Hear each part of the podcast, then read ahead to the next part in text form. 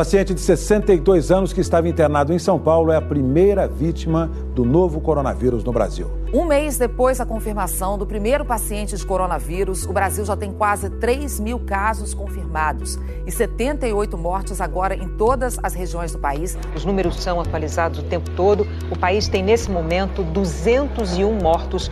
Pela primeira vez, o país ultrapassou a marca de 100 mortes em um único dia. Foram 114 óbitos em 24 horas. Foi registrado um número recorde de mortes em 24 horas. Houve um aumento de 400 407 mortes, totalizando 3.313 mortes hoje no Brasil. E o Brasil é disparado o país com mais mortes por coronavírus em toda a América do Sul. São mais de 5 mil. Nós estamos numa subida rápida e acho que não tem dúvida nenhuma, em direção ao pico da doença, perigosamente indo ao pico da doença. Os dados oficiais já assustam. Com eles, superamos a China em número de mortos e somos hoje, segundo o respeitado Imperial College de Londres, o país com a maior taxa de contágio entre 48 analisados. As estatísticas dizem que cerca de 5.500 brasileiros perderam a vida para a Covid-19 até esta quinta-feira, mas sobram indícios de que foram muitos mais.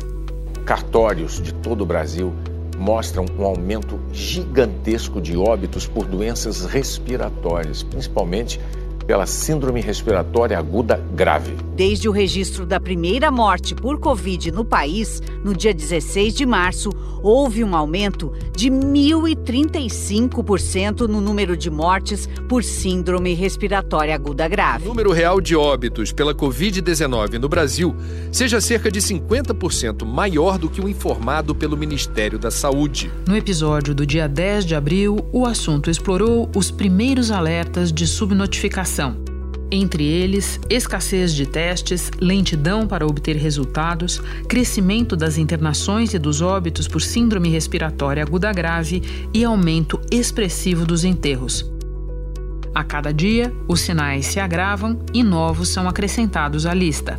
E com o aumento do número de mortes em Manaus por causa da Covid-19, os sepultamentos passaram a ser feitos até durante a noite. O último domingo registrou o maior número desde o início da pandemia. Foram 140 em 24 horas. Antes da pandemia, a média era de 30 enterros por dia.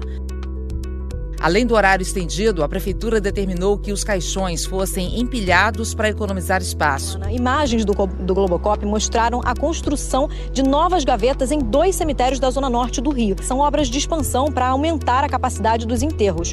Muitas dessas construções já aconteceriam, mas elas foram aceleradas por conta da pandemia. Da redação do G1, eu sou Renata Loprete e o assunto hoje são os doentes ocultos de Covid-19. Como a subnotificação dificulta o combate à pandemia e torna ainda mais perigosa uma saída desordenada do isolamento social. Quinta-feira, 30 de abril. Neste episódio, eu converso com o epidemiologista Paulo Lotufo, professor da Faculdade de Medicina da USP, autor de um levantamento sobre subnotificação publicado em primeira mão no blog do jornalista Hélio Gurovitz, do G1. Antes, ouvimos o médico socorrista Eduardo, que trabalha no SAMU de Manaus e conversou com a jornalista Isabel Seta, da equipe do assunto. Eduardo, para a gente começar, você pode se apresentar, por favor? Eu me chamo Eduardo, sou médico do SAMU de Manaus. Eu tenho 34 anos e trabalho há 8 anos. E como é seu trabalho no SAMU? O solicitante entra em contato e, pela informação, o médico que está na regulação é, detecta que se trata de um caso de gravidade, a gente vai direto. Ou uma unidade básica, a unidade de suporte básico, a USB, é acionada e, ao chegar ao local, identificando essa gravidade, ela aciona indiretamente a gente, né? Então a gente vai conforme o pedido da USB. E também a gente faz o suporte das transferências, né? E o que mudou nessa rotina com a pandemia? Nós estamos acostumados a trabalhar sempre com situações de emergência, né? Então não vou dizer que antes da pandemia era um serviço tranquilo, simples ou fácil e mesmo que não era sobrecarregado em muitos momentos. Mas é inquestionável que a gente mudou bastante, tanto em relação à quantidade de demanda quanto ao tipo né, de ocorrência. que a gente tem atendido, que nos últimos tempos, de uma certa forma, quase exclusivamente são atendimentos de, da doença, né, da Covid. No Amazonas, que tem em Manaus um epicentro da doença, os registros de mortes por síndrome respiratória aguda grave foram de 4 para 183, aumento de 4.475% na comparação com o mesmo período do ano passado. Em Pernambuco, o salto foi gigantesco, 7.200%, de 7 para 511 mortes. Eduardo, a gente sabe que aí em Manaus a capacidade do sistema de saúde chegou praticamente ao limite, tanto em quantidade de leitos quanto de aparelhos necessários, como ventiladores. O que isso significou para o seu trabalho no SAMU? Não era incomum que nós chegássemos a alguns desses serviços de emergência e tivéssemos problema, é, sobretudo com o nosso material, né? Por falta de leito, então a nossa maca de atendimento ficava retida o nosso ventilador mecânico, né, o respirador como chamam, não tinha disponível, o nosso paciente grave da UTI móvel precisava de um, então nós ficávamos sem o aparelho. É, agora, obviamente, nos últimos tempos isso tem sido intensificado e chegou ao ponto né, de, em alguns momentos, a gente realmente precisar parar o serviço, em virtude do número de unidades que estavam em atendimento de outras unidades que estavam tentando encerrar o atendimento, mas que não havia possibilidade de receber esses pacientes graves por falta de estrutura, de leito. E isso daí tem se tornado uma constante, né? Parar o serviço significa que a pessoa liga para o SAMU e simplesmente não há como mandar uma ambulância, é isso? É, exatamente. A gente tem trabalha com um recurso limitado, né, que em situações normais às vezes se aproxima aí da, da capacidade máxima de atendimento. É, recentemente, embora tenha havido uma redução bastante significativa das ocorrências de trauma, né, acidentes de trânsito, moto, atropelamento, por outro lado, a gente teve uma demanda absurda é, desses casos de síndrome respiratória. E a gente precisa, em decorrência disso, ter uma série de cuidados. Então, a gente se paramenta. Depois que se paramenta, né, que é um processo um tanto longo, a gente tem que se desparamentar, realizar a higienização das ambulâncias. Então, são ocorrências mais demoradas e devido a essa demanda muito grande, esse recurso nosso, que muitas vezes era limítrofe, é, em muitos casos ele se aproxima mesmo do zero, né? A gente fica sem capacidade nenhuma porque as unidades ou estão atendendo ou estão tentando acabar o atendimento ou estão se preparando para um próximo e a população que liga não tem como receber ambulância dentro do nosso tempo-resposta padrão. Né? E já te aconteceu também de ter ambulância, ir até a casa do paciente, fazer o atendimento, mas chegando no hospital, o hospital não ter como receber esse paciente? Ah, se já aconteceu, não. Isso praticamente é só o que acontece nos últimos dias, né? Se a gente for pensar, sei lá, de uma semana ou dez dias para cá, praticamente o SAMU não tem mais qualquer tipo de receptividade, muito pelo contrário, né? A gente chega e já de cara na frente, seja quem for, já fala que não tem vaga, não tem leito, não tem saída de oxigênio, não tem como deixar o paciente, enfim. É, essa é a constante, não tem como receber mesmo. E o atendimento que o SAMU faz aí em Manaus envolve também fazer a constatação de óbito quando uma pessoa morre em casa, certo? Exatamente, né? Levando em consideração que a constatação né, do óbito é, precisa ser feita por um médico. No SUS eles não têm essa opção de ir para um local onde haja um médico para fazer esse serviço. Então, é, o solicitante faz contato via 192, é enviado uma USA, né, que é composta por um médico, e a gente faz a constatação. E aí encaminha para os demais procedimentos. Né. Você percebe um aumento na quantidade de vezes que tem sido acionado para constatar óbitos? Ah, sem dúvida, isso é inquestionável. Talvez tenha sido o que chamou mais a nossa atenção aí nos últimos tempos, que é, em muitos plantões, né, dependendo do dia, a, o número de ocorrências para constatação de óbito até supera o número de ocorrências para assistência. Então, o nosso trabalho, dependendo do dia, acaba sendo mais para chegar na casa, confirmar aquele óbito, orientar os familiares, do que propriamente dito para prestar assistência. E comumente esses pacientes, na verdade, os acompanhantes, relatam para a gente que esses pacientes tiveram uma, duas ou mais vezes no serviço de saúde e foram atendidos em alguns casos, em outros casos chegaram a não ser atendidos em virtude da falta de estrutura, retornam para casa e aí naturalmente, né, sem o suporte necessário, eles acabam evoluindo para óbito, né? E... Tava com uma gripe, falta de ar, aí fomos na UPA, aí mandaram de voltar para procurar uma UBS para que pudesse cuidar do caso, porque na UPA tava, tinha pessoas infectadas com vírus, né, do coronavírus. E aí nós fomos e consultaram ele, estava tomando medicamento e ele morreu em casa, morreu dormindo. Na minha experiência, esse número que antigamente a gente fazia, por exemplo, numa semana, agora a gente faz num dia, né, num plantão de 12 horas. E Eduardo, você está relatando essa rotina tensa, difícil. Queria te perguntar se dessas últimas semanas alguma cena ou alguma situação te marcou especialmente, se você poderia compartilhar. Olha, a gente ficaria aqui durante muitas horas numa entrevista se eu tivesse que falar quantas vezes eu me comovi nos últimos dias, né? Porque quando a gente chega, independentemente da situação é, do paciente, da família, a gente sabe que se trata de um caso agudo, grave. É, então, o paciente, em muitos casos, está naquele grau de desconforto respiratório, uma angústia tão grande. E aquilo ali, para a gente, é ao mesmo tempo é, desafiador, saber que precisa, do ponto de vista técnico, lidar com aquela situação grave, e ao mesmo tempo desanimador, porque a gente entende que não vai haver um prognóstico, na maior parte das vezes, favorável para esse paciente, porque esse cuidado não vai ter sequenciamento, né? Então, no SUS, pelo menos, a realidade está sendo essa, de que o paciente não tem como. Né? Nesses casos graves em que a gente vai atender o paciente, a gente sabe que ele não vai ter muita chance.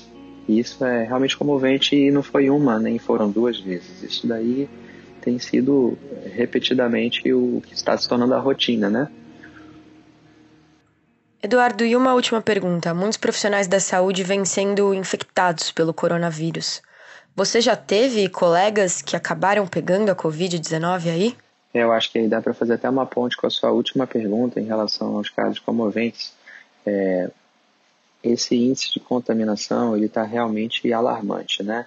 Não só entre os médicos, mas todos os nossos colegas do SAMU, os enfermeiros, os técnicos de enfermagem, os condutores socorristas, é, os nossos servidores que não trabalham na ponta também, né, do setor administrativo, a gente tem visto cada vez mais é, esses nossos colegas sendo internados, muitos atualmente estão graves na UTI, inclusive esse caso comovente que eu citaria é de um servidor nosso, muito querido, um servidor antigo, é, ex-chefe de, de setor, que se encontra atualmente num estágio terminal gravíssimo com o equipamento do SAMU. Então, a gente está no hospital com o equipamento de ventilação mecânica do SAMU, que foi retirado de uma ambulância para que ele possa permanecer vivo. E isso é terrível para a gente, porque é, a gente está vendo os nossos colegas serem derrubados, né? Como se a gente estivesse num fronte e você está ali batalhando hoje, amanhã o seu colega não está mais lá.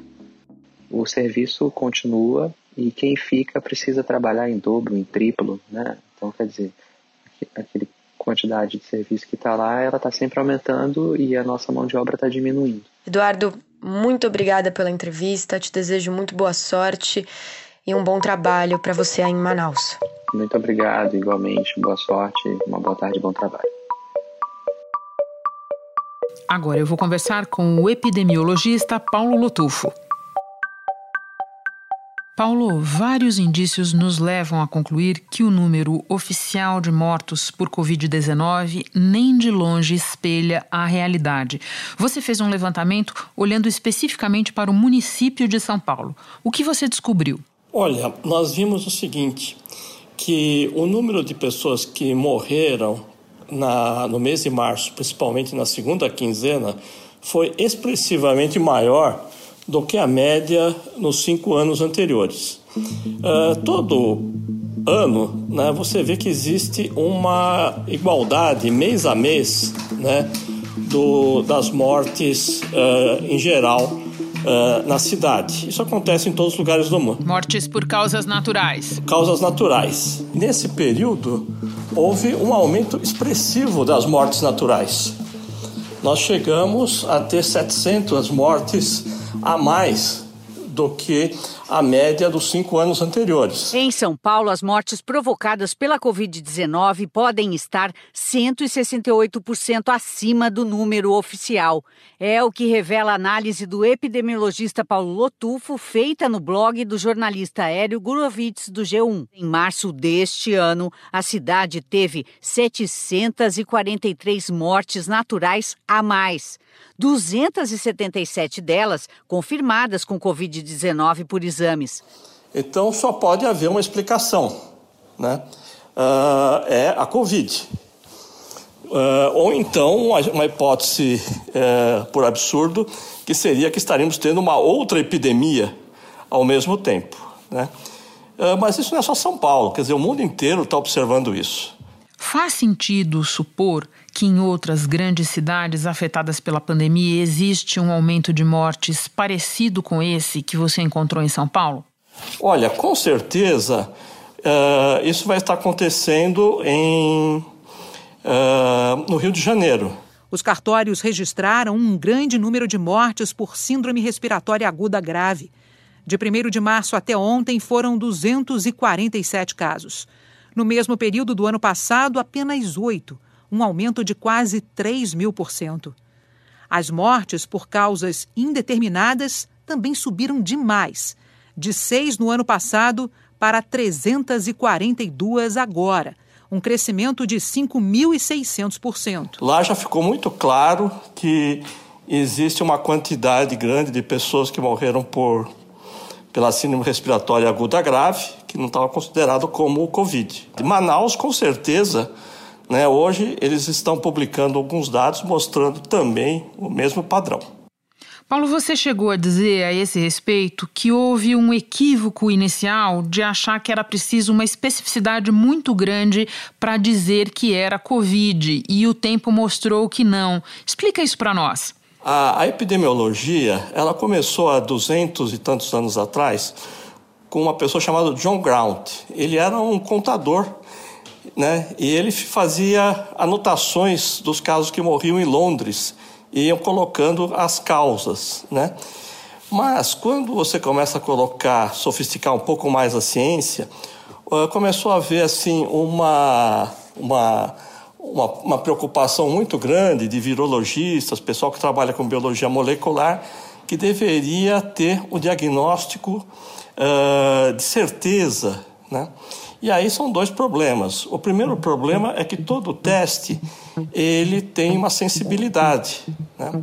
Nenhum deles uh, acima de 90%. Ou seja, 10% passa, você não consegue identificar mesmo sendo positivo. Né? Por outro lado, uma morte é uma morte. E, então, isso é uma contagem muito, muito uh, mais fácil de ser realizada. Portanto, a gente fala em subnotificação, mas é mais do que isso, ou diferente do que isso. Né? É, você deu até exemplo, quando a gente for, vai olhar qual foi a primeira morte por Covid-19 nos Estados Unidos, ela não foi uma morte por síndrome respiratória aguda grave, certo? Certo. Quer dizer, ela acontece em fevereiro e passou como sendo uma morte por uma, um ataque cardíaco. Né? Depois, como eles viram que era um ataque cardíaco muito fulminante numa pessoa relativamente jovem, eles fizeram autópsia, deixaram, mostraram que tinha muitos trombos, né? E passou. E nessa pesquisa retrospectiva encontraram né, uma quantidade grande já do vírus na, nas artérias do coração uh, dessa pessoa. E eu acho que isso é uma, quando a gente fala subnotificação, uh, para nós dá uma ideia de que são informações uh, que estão sendo sonegadas. Né? Uh, isso já aconteceu na história do país, de você ter mortes e essas mortes elas não entram no sistema. Não é exatamente isso que está acontecendo. Né? Eu vejo que é uma interpretação uh, assim equivocada do fenômeno da Covid. Até porque, Renata, a, a gente achava que a Covid era uma influenza, uma, uma gripe, não uma gripinha, né? mas uma super gripe que ia pegar os pulmões somente, né? como uma pneumonia. E hoje nós estamos vendo que ela atua, né? e não, não sou eu que estou falando, a revista Science, numa hipérbole, fala assim que o vírus está indo da, da ponta dos cabelos ao dedão do pé e está pegando tudo. Quer dizer, pega os rins, pega o coração, coagula e dá derrame cerebral, né? De volta à Síndrome Respiratória Aguda Grave. Um levantamento nacional dos cartórios de registro civil mostra que, desde a primeira morte por Covid no Brasil, no dia 16 de março, houve um aumento de 1.035% no número de mortes por essa razão. É impressionante. Faz sentido assumir, Paulo, que a maioria dessas mortes tenha sido por Covid? Sem dúvida. Eh, Renata, a gente aprende, eh, não em epidemiologia, mas em clínica, que você deve ter um raciocínio unicista, pensar somente em um diagnóstico para um paciente. E quando nós estamos falando no paciente que é a nossa sociedade, a gente tem que ser unicista também. Né? Então, está no meio da Covid, você vai pensar que é outra coisa, é outro tipo de influenza, H1N1, H1N5. Né? Isso não faz muito sentido até porque não é o período sazonal uh, dessas doenças. Né? Então, é, é, obviamente, obviamente, assim, com enorme uh, chance, uh, esses casos são decorrentes da Covid. Considerando todos esses números, óbitos oficiais, óbitos por síndrome respiratória, aumento de mortes naturais, para quais desses números as autoridades precisam olhar na hora de pensar as políticas de combate à pandemia, na hora de pensar se já dá ou não para relaxar as regras do isolamento? O primeiro indicador seria justamente o excesso da mortalidade por causas naturais. Esse, para mim, seria o indicador principal. O segundo seria a mortalidade específica pela Covid. O terceiro seria a mortalidade e as internações pela uh, síndrome respiratória aguda grave. Mas, uh, de uma forma assim que eu chamaria ortogonal, transversal, uh, temos um outro aspecto importante, pensando na política de relaxamento, que é a capacidade que cada local tem de fazer o atendimento às pessoas com insuficiência respiratória aguda. E essa é uma informação que todas as secretarias têm, que elas têm a sua central de controle né, de vagas, e, e, você sabe o número de leitos de UTI com respiradores, com pessoal e a necessidade que está surgindo com novos doentes. Paulo, para terminar, todo mundo olha com aflição para a curva do Brasil, compara com a de outros países. Em que momento da pandemia nós estamos? Eu acho que a gente tem que ser prudente. Eu só posso dizer que nós não estamos uh, numa situação de platô, nem numa situação de declínio. Nós estamos ainda ascendendo. A cada 10 pessoas infectam 28 pessoas. Isso é muito alto, porque gera aquela curva exponencial. Para ter uma comparação, Nova York chegou a ter esse índice, um índice similar, de 3. Quer dizer, cada 10 pessoas contagiavam 30, e foi o momento exponencial de Nova York que chegou nesse ponto. Nova York tem 23 mil, mais de 23 mil mortos. Eu estou pensando muito no raciocínio São Paulo, Rio de Janeiro.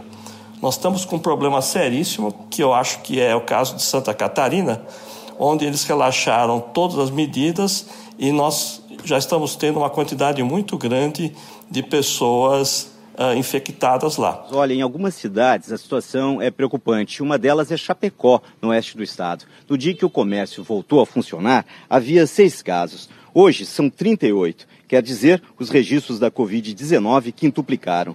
Os casos da doença também dispararam em Blumenau, no Vale do Itajaí. Eram 69 e foram para 177 depois da reabertura das lojas. Ontem nós estávamos numa áudio com vários pesquisadores internacionais, as pesquisadoras da Argentina preocupadas, né, porque existe uma relação muito grande entre Argentina e Santa Catarina e da possibilidade de que uh, as medidas muito boas que os nossos uh, o nosso país vizinho está tomando, né, pode ser comprometidas por isso. O governo da Argentina proibiu todas as vendas de passagens aéreas comerciais, isso até setembro. As fronteiras da Argentina estão fechadas desde março por conta da pandemia. Eu acho que São Paulo também e o Rio de Janeiro poderão ser comprometidos por isso e não vão conseguir uh, ter um declínio como se esperava anteriormente. Paulo, muito obrigada pelos teus esclarecimentos. Bom trabalho para você aí. Eu que agradeço, Renata. Este foi o assunto, podcast diário disponível no G1 e também nos aplicativos Apple Podcasts, Google Podcasts, Spotify, Deezer, Castbox. Nos aplicativos você pode assinar a gente e assim ficar sabendo toda vez que tiver novo episódio. Eu sou Renata Loprete e fico por aqui. Até o próximo assunto.